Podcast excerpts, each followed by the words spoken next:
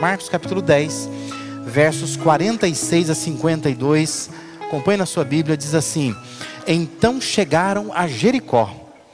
Quando Jesus e seus discípulos, juntamente com uma grande multidão, estavam saindo da cidade, o filho de Timeu, Bartimeu, que era cego, estava sentado à beira do caminho pedindo esmolas. Quando ouviu que era Jesus de Nazaré, começou a gritar: Jesus, filho de Davi, tem misericórdia de mim. Muitos o repreendiam para que ficasse quieto, mas ele gritava ainda mais: Filho de Davi, tem misericórdia de mim. Jesus parou e disse: Chamem-no. E chamaram o cego. Ânimo, levante-se, ele o está chamando. Lançando sua capa para o lado, de um salto pôs-se de pé e dirigiu-se a Jesus. O que você quer que eu lhe faça? perguntou-lhe Jesus. O cego respondeu: Mestre, eu quero ver. Vá, disse Jesus, a sua fé o curou. Imediatamente ele recuperou a visão e seguia a Jesus pelo caminho. Os evangelhos de Mateus e Lucas, que são é, evangelhos muito parecidos com este que nós lemos, o evangelho de Marcos, eles recontam também essa história, mas Marcos, essa versão que nós lemos, é, é considerada uma versão muito antiga, né? Muitos estudiosos acham que Marcos é o primeiro evangelho dos evangelhos é, que surgiram. É, e, é, e, esta versão ela é contada, se você comparar nos outros evangelhos, com uma riqueza de detalhes que torna a história bastante profunda. Agora, fatos como este, onde Jesus está fazendo alguma coisa e alguém clama por ele e ele para para atender pessoas e acaba operando aí um ato miraculoso, deve ter acontecido muitas vezes enquanto Jesus esteve aqui. Por isso, a pergunta que fica é: que razões levaram o evangelista, Marcos no caso, a descrever, a selecionar este fato dentre tantos fatos parecidos que devem ter acontecido, né? De cegos, eh, sei lá, surdos, né? Mudos, de pessoas que tinham alguma dificuldade e, e clamavam por Jesus e ele parava para atender. Que, que leva Marcos a pensar que essa história é uma boa história, que ela vale a pena ser preservada, se outras aconteceram também, não é? E o que, que o Espírito Santo, na sua soberania, tem para nós, para preservar uma história como essa aqui? A, a história é bastante interessante, né? Porque a forma como terminam essas histórias, geralmente elas nos dão assim um, uma dica do porquê que ela está aí, né? E a história termina assim, dizendo que imediatamente ele volta a ver e ele segue Jesus estrada afora. É curioso isso, né? Porque se você leu a história com atenção, o início da história, esse Bartimeu, ele está sentado na beira da estrada, clamando por Jesus. E a história começa assim, e a história termina dizendo assim que ele voltou a ver e ele está seguindo Jesus estrada afora. Imagine que essa história é um filme. E que você, lá na sua casa, você liga a TV e começa a passar o filme. E o filme começa assim então, não é? Você tem um homem cego gritando por Jesus, é, pedindo a ele que possa atendê-lo. Só que de repente lá na sua casa a luz termina. O sinal da TV a cabo caiu, né? A internet falhou, alguma coisa assim. E aí demora um tempo, você fica, puxa vida, estava gostando daquele filme, estava tão interessante aquele filme. E aí de repente voltou a energia, voltou o sinal do cabo, voltou a internet. E aí, então você volta lá no filme. Aí quando você vê, chega nesse momento, aquele homem que no início do filme estava na beira do caminho, agora está de pé, seguindo Jesus pelo caminho. que, que você iria perguntar? Qual seria a sua curiosidade? Hum? O que, que aconteceu para aquela pessoa que estava sentada na beira da estrada, no final agora estar andando e seguindo? Deve ter acontecido alguma coisa aqui no meio, não é? Qual foi o desenrolar da história? O que, que se deu nesse episódio para que um homem sentado à beira do caminho pudesse agora andar, seguir? Isso que eu quero que você pense um pouco comigo nesta noite aqui, né? O que que Bartimeu teve? O que, que aconteceu com ele que nós também precisamos? Porque o miolo da história é o que aconteceu. É o que tirou esse homem da beira do caminho e o colocou andando.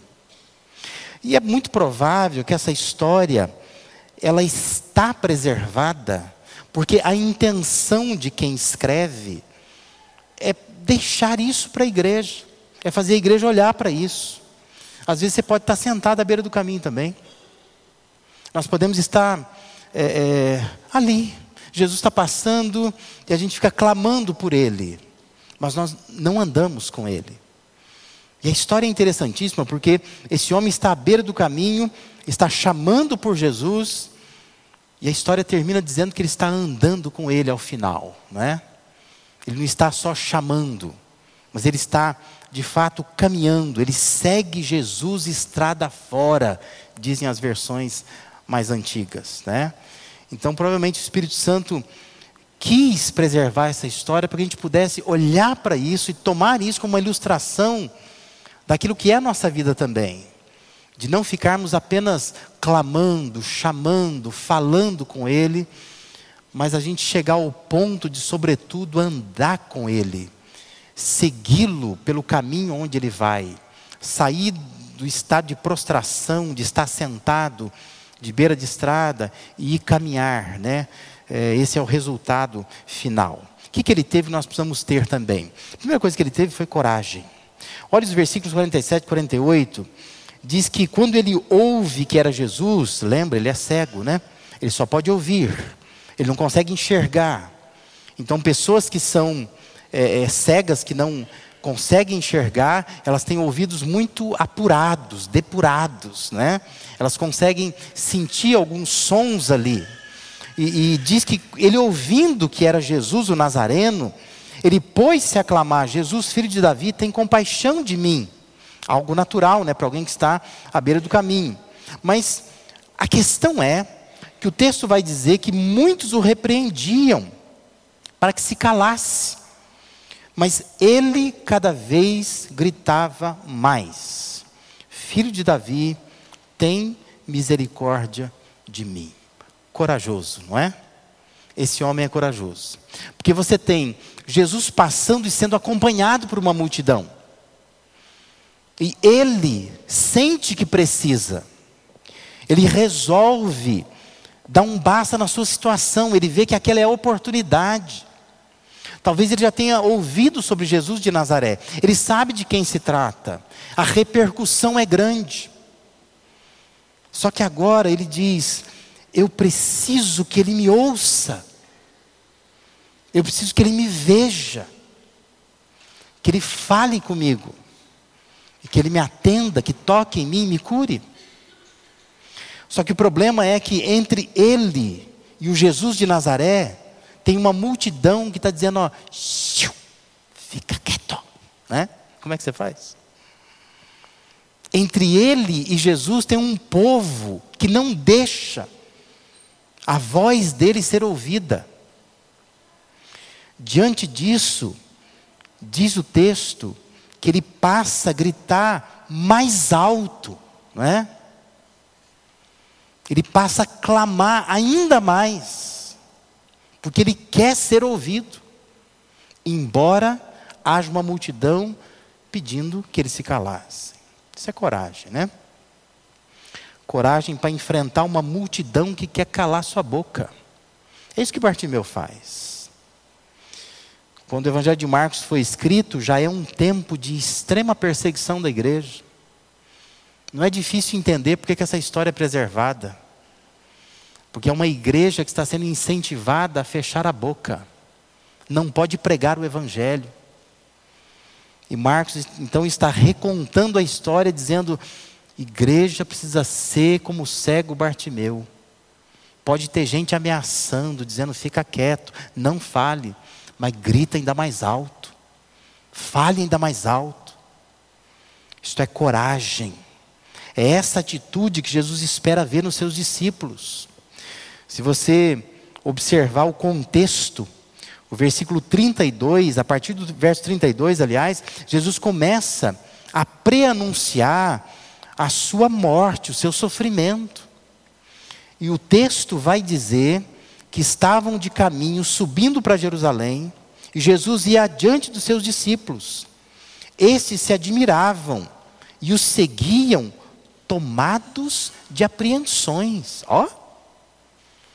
Não só nós, ou a igreja daquele tempo que estava lendo o texto de Marcos, mas no momento em que as coisas acontecem, existem discípulos de Jesus que estão apavorados, com medo. E aparece um cego cheio de coragem. É óbvio que Jesus tem os seus jeitos didáticos né, de ensinar os seus discípulos. E é muito interessante como aquilo que está acontecendo com Bartimeu tem a ver com os discípulos. Eles estão com medo. Jesus vai parar porque esse homem é cheio de coragem. Eles precisavam entender que precisavam imitar pessoas como aquela na beira do caminho. Coragem para poder mudar a sua situação. Nossa fé precisa de coragem para não ficar presa as vozes que nos querem calar. Precisamos ser corajosos, né? Quando você vê que a situação não está boa, as coisas não estão bem, tem que ter coragem. Clamar por Ele. Entender que eu preciso enfrentar, às vezes, os meus próprios medos. Mas eu preciso ser corajoso para que Jesus possa, de fato, me atender e eu possa mudar o meu quadro. Outra coisa que Bartimeu teve, nós também precisamos, e isso que deu o final diferente para a vida dele ali nessa história, é o comprometimento. Eu prefiro a palavra comprometimento do que compromisso, né? Porque compromisso parece que é um pouco desgastada. Comprometimento, a ideia de comprometer-se, de estar envolvido até o ponto de talvez ser prejudicado. Isso é comprometimento. Versículos 49 e 50 dizem que Jesus ele parou. Ele parou e ele fala: chamai-o, ou chamem-no. E diz então que os discípulos foram chamá-lo, dizendo: tem bom ânimo, levanta, ele te chama. E diz que este homem, o Bartimeu, ele lança de si a capa, quer dizer, ele joga de lado a capa que ele estava, ele se levanta de um salto e ele foi ter com Jesus. Ainda que encontremos pessoas pelo caminho que atrapalham, é curioso pensar que a passagem mostra que nós podemos contar com pessoas como os discípulos, que são mobilizados por Jesus para se aproximar da gente, chamar a gente e nos animar. Dizer, olha, ele está te chamando, é uma coisa boa, tenha bom ânimo, né? sai daí que provavelmente esses discípulos que são os mais achegados a Jesus, eles já viram isso muitas vezes. Eles sabem que Jesus, quando chama alguém, alguma coisa boa vai acontecer. Ele não chama por chamar, né? Algo bom vai acontecer. Jesus está chamando então esse homem. Mas assim, chama atenção o fato da aparente indelicadeza de Jesus. O homem é cego, ele não é cego? O que, que você faria se você se deparasse com uma situação assim? O sujeito é cego, pediu uma ajuda para você. Você vai dizer assim, ó, vai lá, fala para ele vir aqui. Não, você vai até lá. Delicadeza, não é? O sujeito é cego, está sentadinho na beira do caminho. Você vai até ele lá, com toda delicadeza, e fala: O que você está precisando? Né? Precisava, você agacha, né? No nível dele. Jesus parece indelicado, né? Ele diz: Olha, fala para ele vir aqui. Né? Mas é interessante pensar que ele vai. Como que ele vai? Eu queria muito ter habilidades para fazer a cena conforme o texto grego descreve. Mas o texto grego descreve que ele deu um pulo. Imagina o cego dando um pulo né? Você sentado no chão, você dá um pulo, um salto. Como é que um cego faz isso? É natural que pessoas cegas tenham uma certa insegurança, né? Com locais, com movimentos bruscos. O texto diz que ele deu um pulo para descrever que ele se levantou muito rápido, muito rápido. Ele foi ligeiro, né? Porque ele queria muito aquilo, e quando Jesus diz: Vem aqui, vou lá. E deu um salto, querendo de fato fazer a sua parte. Deixa o manto de lado, provavelmente o manto é a riqueza dele, é tudo que ele tem ali. Deixa o manto e vai se movimentar até chegar em Jesus. Que comprometimento, né? Talvez você use e fale assim, ah, mas o cara ia fazer isso mesmo. Será que é mesmo? Você nunca quis ajudar pessoas que não querem ser ajudadas? Talvez o cego podia dizer assim, ah, faça favor, né? Como é que eu vou? vou aonde? Onde que ele está? Fala para ele vir aqui, né?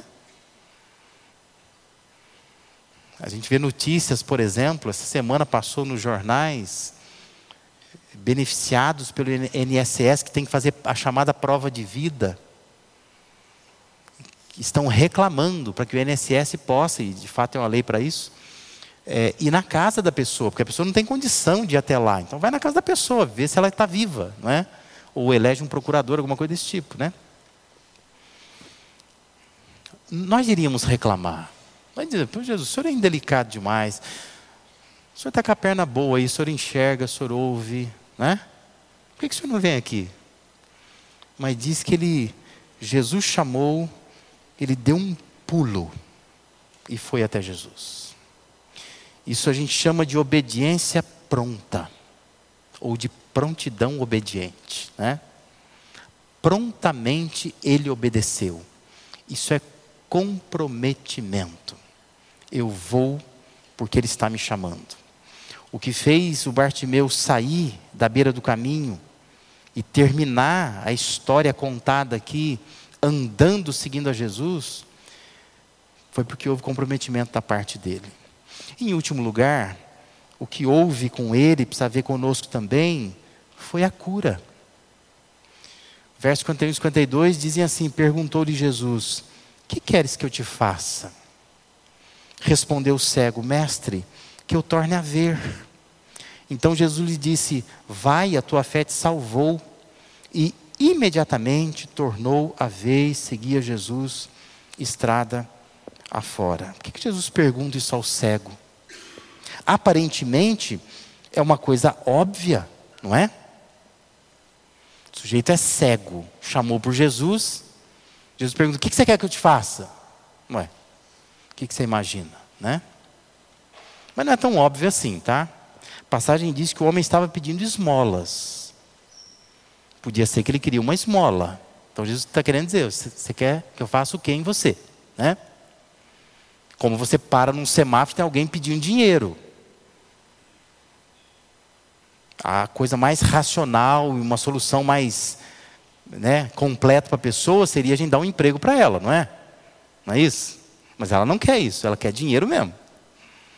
Você perguntar, o que você quer que eu te faça? A pessoa vai dizer assim, eu queria um dinheiro. Mas se você pensa, o melhor para ela seria dar um emprego para ela, não é? O melhor para o cego seria realmente curá-lo da cegueira. Mas ele quer isso? Precisa saber se ele quer. Então Jesus pergunta: O que, que você quer que eu te faça? E ele vai responder que eu volte a ver. Agora, presta atenção numa coisa. Olha para o versículo 36 do mesmo capítulo. E veja como Marcos está colocando histórias muito próximas. Jesus tinha feito exatamente a mesma pergunta para Tiago e para João, discípulos muito próximos dele. Jesus perguntou para eles: Que quereis que eu vos faça? Você lembra da resposta? O que, que o Tiago e o João queriam? A gente quer que na tua glória um sente à tua direita ou à tua esquerda. É isso que nós queremos. Jesus está perguntando para o cego Bartimeu: o que, que você quer? Ele diz: Eu quero voltar a ver.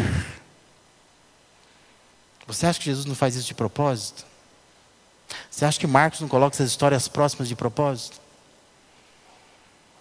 Os discípulos estavam errados, cheios de medo, estavam querendo posições, brigando por espaço no reino por vir, não era nem aquele momento.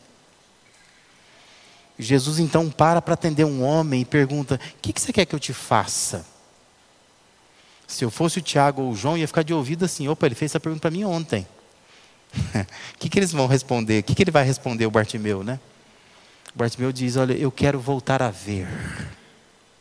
Se eu fosse Jesus, eu ia olhar para o Tiago e para o João e ia fazer um sinalzinho com o olho assim. Né?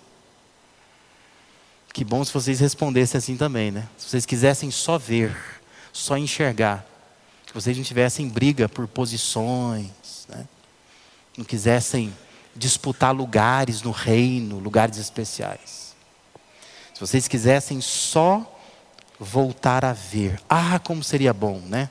Se todo discípulo de Jesus pensasse assim, eu entendo qual é a minha maior necessidade, é isso que eu quero que Deus supra e tá bom assim.